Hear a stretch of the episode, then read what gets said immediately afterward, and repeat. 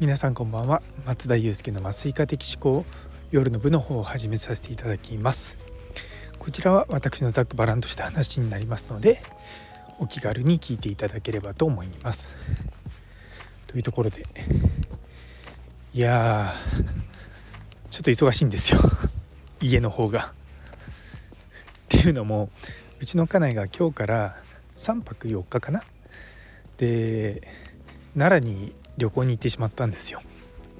まあまあ行ってしまったって言ってももともと分かってたことなんですがあのカナダの時にすごく仲良くしてた同じコンドミニアムにに住んでた人ご夫婦がですね多分3週間ぐらいかなこう日本に戻ってくるあ日本に来るのかっていうのもあってですねその人たちとうちの家内が旅行に行ってるということです。まああいにくね うちの長男次男は受験勉強をしているし三男は普通に中学があるし私は普通に仕事があるのでまあまあ仕方なくという感じですけれども。まあなんとですねうちうちの家内めちゃめちゃ ありがたいことにカレーを作ってってくれたんですね。なので今日はそのカレーを食べて過ごしました。明日は金曜日なのでまあなんかご飯作ってあさってはうんなんかまた適当にご飯を食べてで日曜日は私当直なのでとりあえず朝ごはんだけは、まあ、子供たちにこう適当に食べさせてっていうような計画なんですけれども、まあ、果たしてうまくいくのか。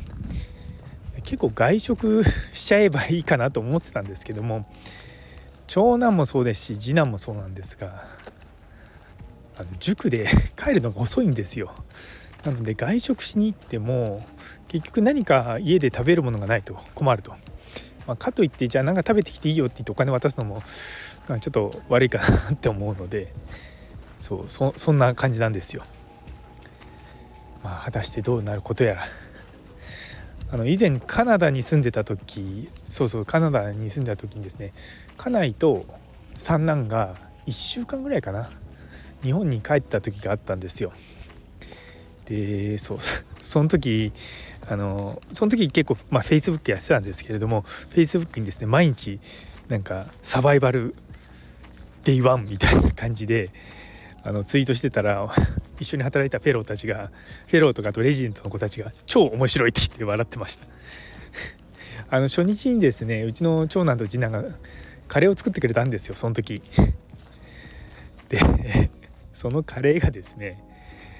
あの もうすごくてちゃんと煮込んでないっていうかっていうカレーだったんですね。なので多分どうやって作ったのかな水に野菜を入れてそのまま炒めもせずに。でそれでカレー粉を入れるっていう。もう 野菜が硬いみたいそうそうそういったのを作っていたのが面白いな懐かしいなと思いました。まあね、それからですね彼らはカレーを作る時はちゃんと野菜をまず炒めてそれから水を入れてっていうようなのをね学んだので。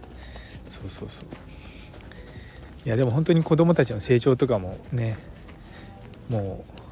ありがたいなと思うんですよ。今日も帰ったらですねあのちょっと次男は僕が帰る前に塾に行ってしまったんですけども